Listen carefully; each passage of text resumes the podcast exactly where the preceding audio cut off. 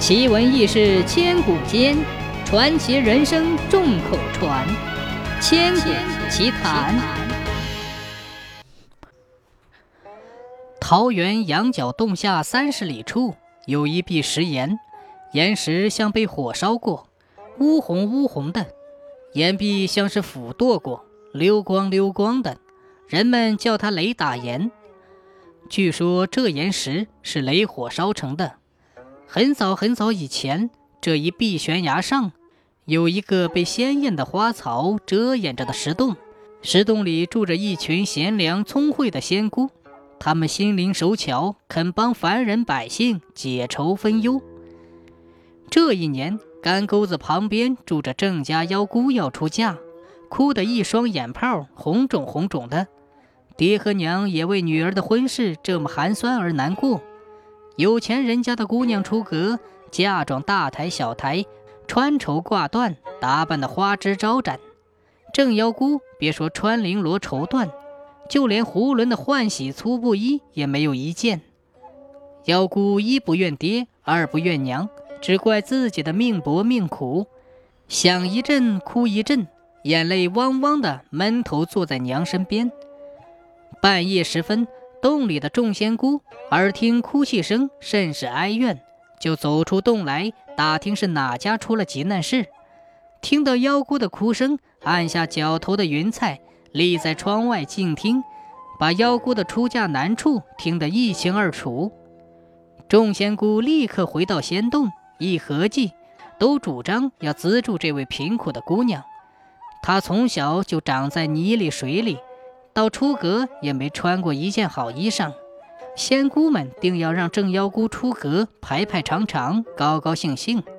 他们七手八脚在仙洞里张罗起来，有的用彩线挑花绣朵，有的剪彩，有的缝制，很快就缝制出几套鲜艳夺目的新嫁衣。嫁衣缝好以后，众仙女推选了一位最年少的去正妖姑家。此时已雄鸡三啼，东方发亮，不少人都穿衣起床，出门为生计奔波了。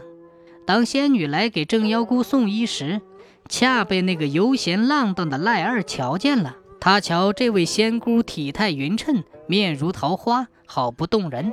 赖二的双眼直勾勾地盯着不已。他见仙女儿轻轻放下嫁衣，悄悄转回时，就蹑手蹑脚，像猫儿捉老鼠般尾随其后。只见仙女轻盈地踩着云彩，飘到了山岩洞口，就不见了。赖儿怔怔地望着悬岩发呆，无可奈何，转身回村。天大亮了，这赖二一颗心早已随仙女进了石洞。哪里还有心思种田下地？但悬崖峭壁如何攀得上去？赖儿打定主意，不到黄河心不甘，不会仙女心不安。他上山割了几捆山棕，用心用力地搓了一根绳索。别人问他，他守口如瓶。搓好棕绳，就直奔光溜溜、陡峭峭的悬崖而去。在悬崖的顶上拴好棕绳，把另一头甩在岩下。如猴子荡秋千似的顺棕绳溜滑下去，眼看溜到石洞口，赖二伸手揪住石洞旁的小树，双脚已登上洞檐。这时雷声大作，雷公警告赖二，让他及时回头收敛邪念。哪知赖二眼看到手的好事，不肯放弃，躬身就朝洞口窜来。雷公发怒了。霹雳一声，从赖二站的旁边削去悬崖的半边，雷火将洞口封闭了。削下的石岩连同赖二咕噜噜地滚下万丈深涧。从此，石洞的仙女再也没有出来为人们救急解愁了。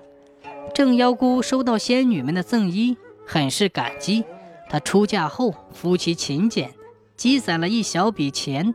在这一壁悬崖的对面，修建了一座小小的仙女庵，早烧香，晚磕头，怀念仙女们的恩情。因为这壁悬崖被雷公削去了一半，岩壁光溜的如刀啃斧剁一般齐刷，人们就叫它雷打岩。仙女庵在郑妖姑夫妻年老故世后，没人供奉香烟，后来也就不复存在了。